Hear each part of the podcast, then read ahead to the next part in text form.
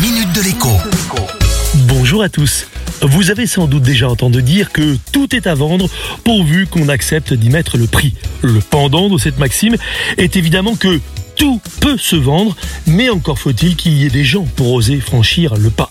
C'est un peu ce qui se passe dans l'émission La France a un incroyable talent. S'y côtoient des artistes absolument incroyables, aux performances époustouflantes et auxquels l'émission eh bien, va donner un prix, une valeur. On les retrouvera demain sûrement sur les scènes des cabarets, s'ils rouvrent un jour, ou tout au moins à la télévision et sur les radios pour les chanteurs.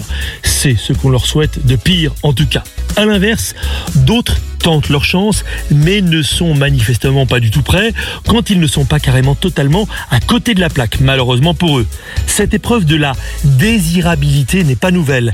Elle a déjà joué des tours à certains hommes et femmes politiques, par exemple, qui ont fait de véritables billes en librairie, parvenant à peine à vendre quelques centaines d'exemplaires de leurs bouquins, malgré le battage médiatique qu'ils parvenaient à susciter pour eux.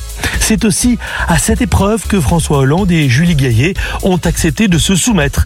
Ils ont en effet promis de mettre aux enchères un dîner avec eux. Les sommes récoltées iront dans la poche de la fondation Good Planet de Yann Arthus Bertrand. Sachant que d'autres personnalités comme le dessinateur Plantu ou encore l'actrice Juliette Binoche, mais aussi l'ancien ministre Jacques Lang ou encore Anne Hidalgo, maire de Paris, seront à vendre aux enchères. Tout ce monde-là connaîtra bientôt son prix aux yeux des Français. Réponse à la fin du mois. À demain. La minute de l'écho avec Jean-Baptiste Giraud sur radioscoop.com et application mobile Radioscoop.